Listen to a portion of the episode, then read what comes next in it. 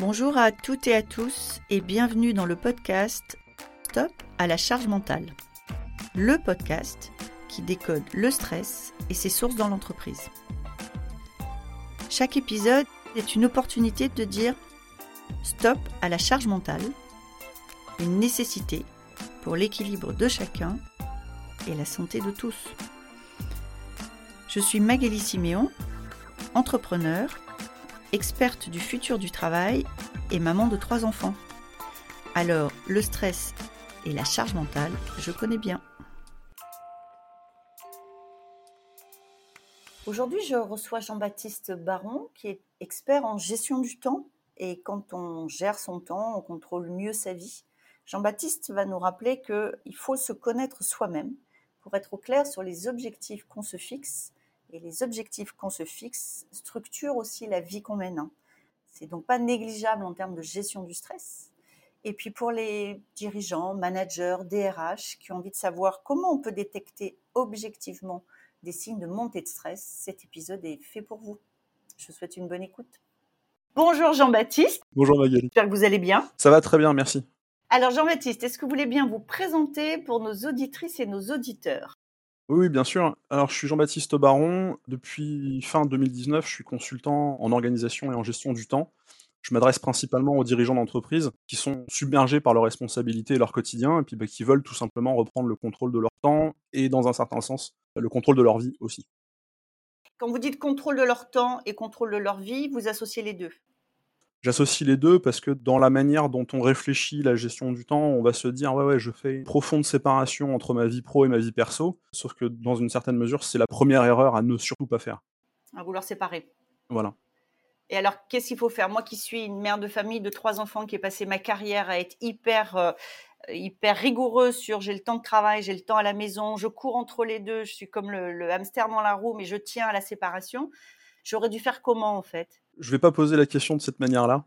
Je vous en prie. je voulais garder ces mots-là pour la fin, mais on peut les aborder euh, dès maintenant. La réponse, elle est dans les objectifs que vous avez déterminés. C'est-à-dire que si votre objectif profond, c'est de dire je veux être aussi impliqué dans ma vie professionnelle que dans ma vie personnelle, Ouais. vous allez déterminer quels seront les moyens qui vous permettront d'être autant impliqué dans votre vie professionnelle que dans votre vie personnelle. Et le truc, c'est que si vos objectifs ne sont pas correctement déterminés au départ, ou si les moyens que vous mettez en œuvre pour suivre ces objectifs ne sont pas bons, parce que tous les moyens qu'on met en œuvre ne sont pas nécessairement bons et n'apportent pas nécessairement les résultats qu'on veut, bah, c'est là où vous allez vous prendre les pieds dans le tapis et où vous allez perdre le contrôle de votre temps. Donc moi, mon travail, c'est d'abord non pas de porter un jugement moral ou un jugement de qualification sur les objectifs que poursuivent mes clients, mais d'abord et avant tout d'interroger les moyens qu'ils mettent en œuvre par rapport à ces objectifs-là. Et si les moyens que vous avez mis en œuvre euh, dans votre carrière euh, vous ont permis d'a- d'aller chercher les résultats que vous vouliez, bah, ça veut dire que les moyens que vous avez mis en œuvre sont les bons et que vous avez pu obtenir les, les objectifs et, et les atteindre comme vous le vouliez. On reviendra sur la fixation d'objectifs parce que je partage votre point et euh, objectifs et moyens, mais on reviendra, j'ai bien entendu, on y reviendra à la fin du podcast. Comme ça, on est sûr que tout le monde reste jusqu'à la fin. C'est ça. On va commencer plus large.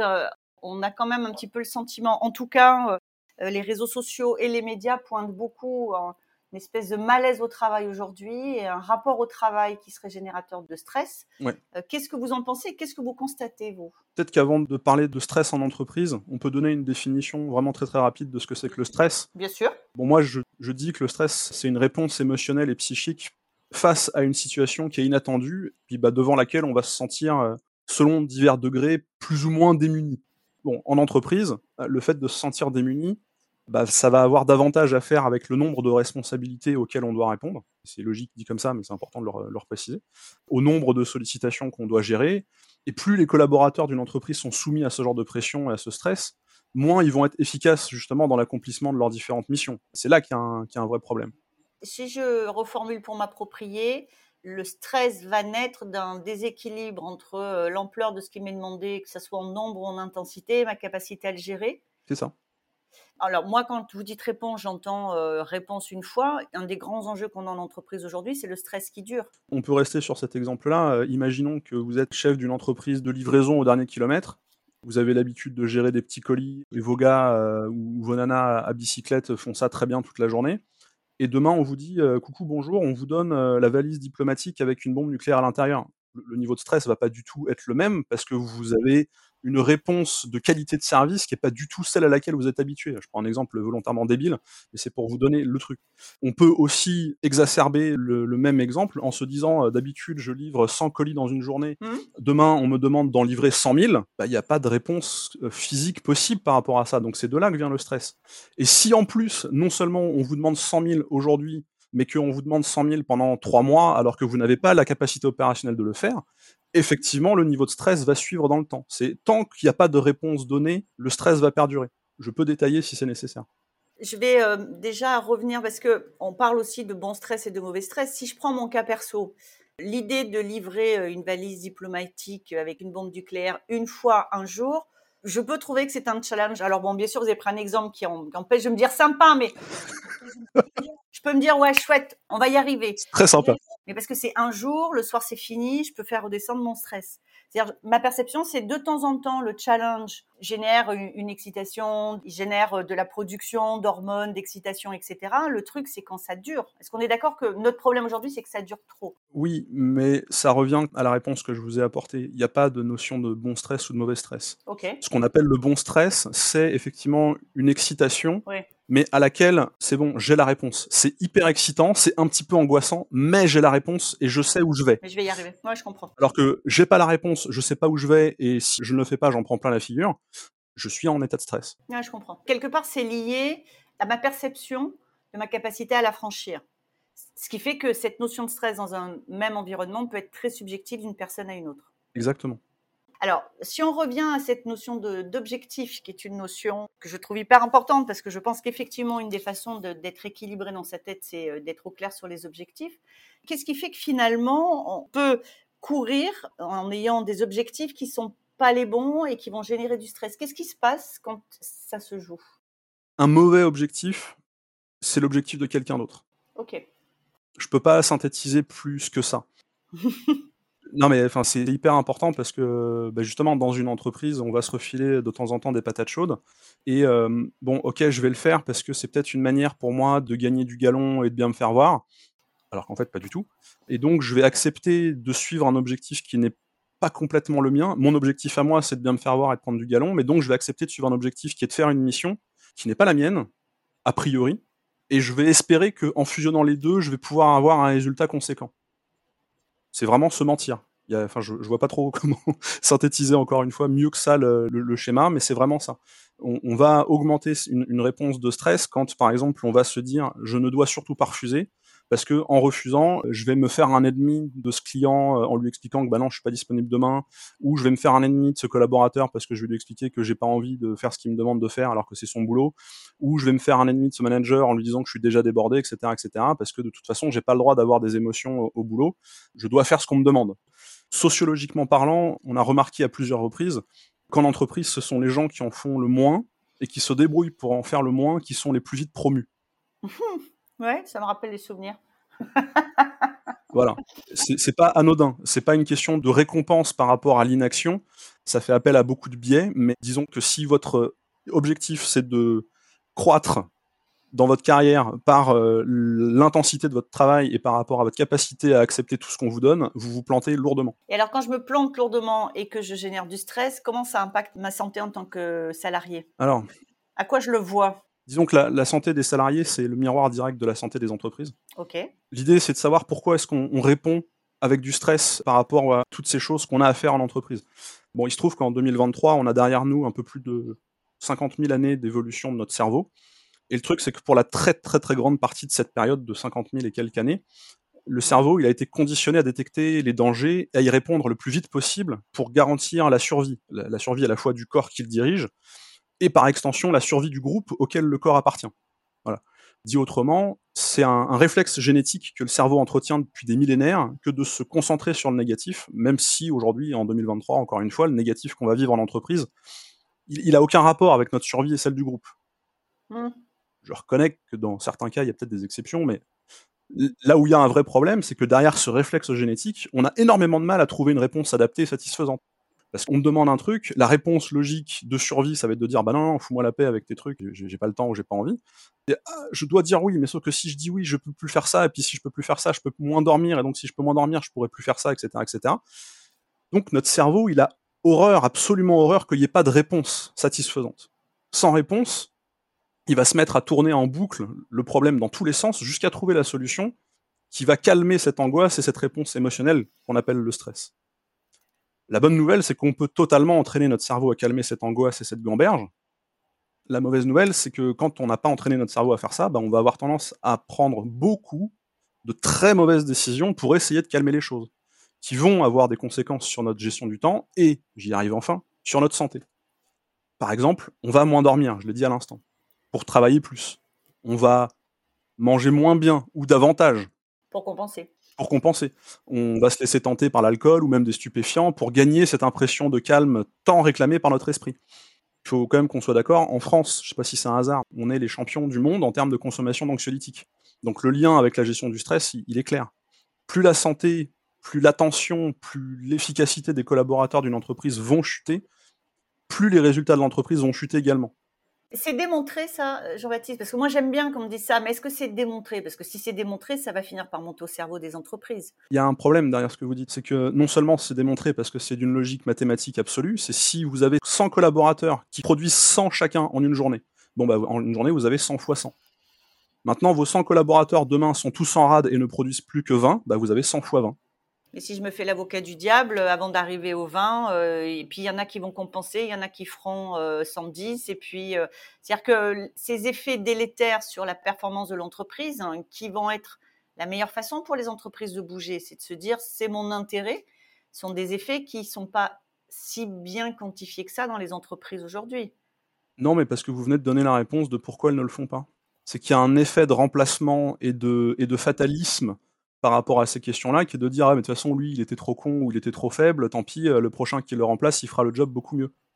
Et c'est aussi à cause de ça qu'il y a beaucoup de gens qui glissent subrepticement dans des burn-out qu'ils ne peuvent même pas réaliser eux-mêmes, qui font qu'ils se crament complètement en espérant tenir la longueur, soit pour ne pas refiler la patate chaude à quelqu'un derrière eux, soit en espérant que les choses puissent se tasser, voire que les choses puissent être vues par la, direction et qu'on dise euh, écoute Ginette calme-toi parce que là on voit que tu es complètement cramé. Ça ne se passe jamais comme ça. C'est un peu comme à la guerre, euh, il y en a 10 qui tombent, il y en a 10 qui remplacent et on continue. C'est toujours pareil.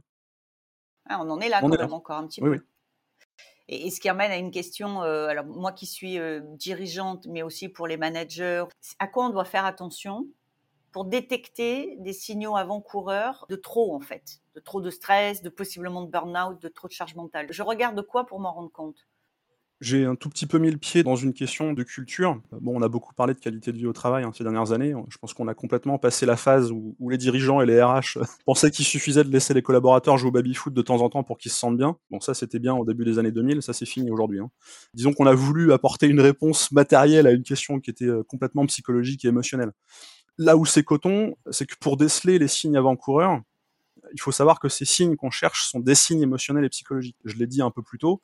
Dans une culture d'entreprise où un des grands mots d'ordre, c'est de dire que l'émotionnel n'a pas sa place au travail, ça va être très compliqué de trouver des signes comme ça. Ok, oui, bien sûr. Il ne s'agit pas de dire qu'il faut prendre les collaborateurs pour des enfants ou, être euh, un peu obséquieux avec eux, etc. Hein. Mais c'est juste d'installer, par exemple, culture de libre parole et de considération radicale où chacun va être libre de pouvoir dire qu'il ne peut pas assumer telle ou telle charge supplémentaire sans craindre des représailles ou des jugements, et à l'inverse, où chaque manager est libre de dire à tel collaborateur qu'il faut rien de ses journées, preuve à l'appui. L'idée, justement, c'est de responsabiliser à fond les gens. C'est quand on les responsabilise pas, c'est quand on les laisse pas libres de leurs paroles, qu'on les considère comme des enfants. Et, être traité comme un enfant alors qu'on est adulte, bah, ça aide pas du tout à baisser le niveau de stress. Plus, plus concrètement, et, hors euh, considération de culture managériale, des signes qui vont être à surveiller, par exemple, ça va être les, heures d'arrivée et les heures de départ des collaborateurs.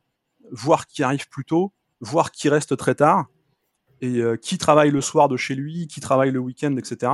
Et, là, la meilleure chose à faire, justement, ça va être de demander ce qui se passe. Vois que tu restes super tard, euh, tu as besoin de plus de temps pour faire ton boulot, euh, est-ce qu'on te charge trop, etc. Le truc, c'est que le rapport au temps de travail va varier quand même de pays en pays. Au Japon, par exemple, si on veut bien se faire voir et gagner des promotions, bah, il faut travailler beaucoup. Il faut être le plus présent possible dans l'entreprise. En Suède, c'est l'inverse. Plus vous restez au bureau, et plus vous serez suspecté d'être paresseux ou lent et incapable de faire votre travail correctement. c'est voilà, c'est très variable. En fait, ce qui est intéressant, c'est que là où euh, parfois on a des entreprises qui utilisent euh, ce que vous avez cité comme les heures de départ, les heures d'arrivée, etc., comme des outils de contrôle pour s'assurer que les gens travaillent assez dans une vision normative. Ce que vous dites, c'est ce sont des éléments factuels qui doivent permettre de voir qu'on a un salarié qui est en risque. C'est ce que je pense. De toute façon, à partir du moment où un outil est utilisé comme moyen de contrôle, les salariés, ils savent que c'est un moyen de contrôle, donc ils trouveront toujours une manière de le contourner. Ils vont travailler en perruque, ils vont faire semblant de bosser, etc. Si c'est un moyen de se dire, OK, on a donné un niveau de mission et on voit que dans le temps imparti, les choses se font correctement, eh ben, ça veut dire que le temps est nécessaire ou, pas trop. Si on voit que les gens arrivent tôt le matin, euh, qui bossent comme des fous et puis qui repartent hyper tard le soir, ça veut dire qu'on a beaucoup trop chargé et que donc, effectivement, soit on a très très mal qualifié la personne, ça peut arriver, soit on a mal qualifié les missions qu'on lui confie, et dans ces cas-là, il faut requalifier pour que la personne soit plus à l'aise et, un peu moins sous tension. Vous avez utilisé une expression qui m'a euh, interpellée et j'aimerais bien que vous nous la précisiez un petit peu. Vous avez parlé de considération radicale. Oui. C'est quoi? Bah, C'est le fait justement de ne pas prendre les gens pour des enfants. C'est-à-dire que, euh, bonjour manager, euh, j'ai voulu accepter une mission supplémentaire parce que euh, je trouvais le challenge intéressant, parce que euh, j'ai bien aimé euh, les nouvelles choses que je pouvais y apprendre ou la manière dont je pouvais m'y impliquer. Il se trouve que j'ai d'autres choses à faire derrière qui m'intéressent moins. Est-ce qu'on peut reparler ouvertement de mes prérogatives et de mes missions? Parce que je, je me sens plus en adéquation avec ce que je suis en mesure d'apporter. Et le fait d'être libre de poser la question et le fait d'avoir une réponse objective et considérante par rapport à ça, je pense que c'est quelque chose qui manque aujourd'hui. Encore une fois, c'est pas éviter de prendre les gens pour des enfants ou, dire qu'on installe une culture bisounours. C'est simplement être libre de la parole qu'on tient et être libre des responsabilités qu'on essaye d'avoir en entreprise. C'est pas parce qu'on est collaborateur qu'on n'a pas de, responsabilité. Au contraire. Alors, moi, je, je, trouve ça hyper intéressant parce que j'essaye d'appliquer ça dans mon entreprise et donc je dis ça ce que je constate, c'est que c'est pas forcément suivi d'effet. C'est-à-dire qu'il y a un peu un sujet émetteur-récepteur. C'est-à-dire, je dis, il faut dire, il faut tirer la sonnette d'alarme, il faut alerter. C'est un peu comme si parfois les salariés n'y croyaient pas complètement ou ne s'autorisaient pas à. Qu'est-ce qu'on peut faire pour convaincre de l'authenticité de l'intention, en fait? Spontanément, euh, je pense à une mise en scène. C'est-à-dire, allez-y. Bah, c'est-à-dire que euh, vous, vous accoquinez quelqu'un euh, qui va prendre le rôle de la personne qui va demander un truc un petit peu exubérant mais vous allez montrer par votre réponse que vous êtes droite dans vos bottes par rapport au cadre que vous aviez voulu installer au départ. C'est le contre-pied de la manière dont euh, les managers pouvaient payer des, ouais. des comment on appelle ça, des, des, figurants euh, dans le management des années 50 où euh, le figurant venait une journée ou deux en faisant une connerie, le manager l'engueulait hyper sec pour montrer que c'était lui le patron, et comme ça toutes, tous les autres collaborateurs se disaient ok lui il faut pas le chercher. Bah là vous faites exactement l'inverse. ça pourrait très bien marcher tout autant. Il faut que j'y pense. Et alors pour terminer, pour terminer, et ce sera le mot de la fin, si on, revient à cette notion de contrôle du temps et, de réduire la charge mentale, oui. est-ce que vous auriez quelques conseils pratiques à partager avec tout le monde? Je vais répondre avec la trame de l'accompagnement que j'utilise avec mes clients. C'est très simple. En premier, à chaque fois que vous vous apprêtez à faire une action, demandez-vous justement à quel objectif cette action va répondre. Si cet objectif est clair et déterminé, bah, vous savez que l'action est pertinente, donc euh, vous pouvez enchaîner. Si l'objectif, au contraire, il n'est pas clair, voire pire, c'est pas le vôtre, bah, vous avez intérêt à reconsidérer ce que vous allez faire et le temps que vous allez y consacrer. Ensuite, à chaque fois que vous vous apprêtez à faire une action, encore une fois, demandez-vous si c'est la première fois que vous allez faire cette action de cette manière. Si c'est le cas et que c'est conforme à votre objectif, allez-y, pas de problème. Si c'est pas la première fois que vous faites les choses comme ça, même si c'est conforme à votre objectif, bah, demandez-vous si la méthode que vous avez utilisée a apporté les résultats que vous vouliez la fois précédente, et est-ce que ça a été réalisé dans le temps que vous aviez à disposition. Si c'est le cas, allez-y. Si c'est pas le cas, demandez-vous pourquoi vous utilisez encore une fois un moyen qui n'a pas suffisamment fait ses preuves, et trouvez un meilleur moyen d'atteindre le meilleur résultat plus rapidement. Enfin, et c'est le plus compliqué pour le coup, pour mieux appréhender vos objectifs et les moyens que vous mettez en œuvre pour les atteindre, ce que je peux vous inviter à faire, c'est à considérer la phrase euh, assez célèbre de Socrate qui dit Connais-toi toi-même, pour mieux comprendre quelles sont les motivations et les freins qui vous animent. Plus vous vous connaîtrez, plus vous affinerez vos objectifs, et plus efficaces seront les moyens que vous choisirez, et moins de temps vous consacrerez à la réalisation de vos objectifs, que ce soit dans votre vie pro comme dans votre vie personnelle. Merci beaucoup, Jean-Baptiste. Avec plaisir. Et je vous dis au revoir. À bientôt.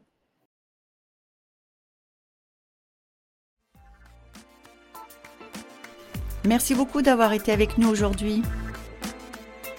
Cet épisode vous a plu? N'hésitez pas à me laisser une note. Envie d'en savoir plus? Abonnez-vous directement depuis votre appli de podcast préféré. Et si vous souhaitez me confier votre histoire sur le stress en entreprise, contactez-moi via notre site Lily facilite la vie. Le lien est dans la description. Je vous donne rendez-vous la semaine prochaine pour un nouvel épisode de Stop à la charge mentale. Merci et à bientôt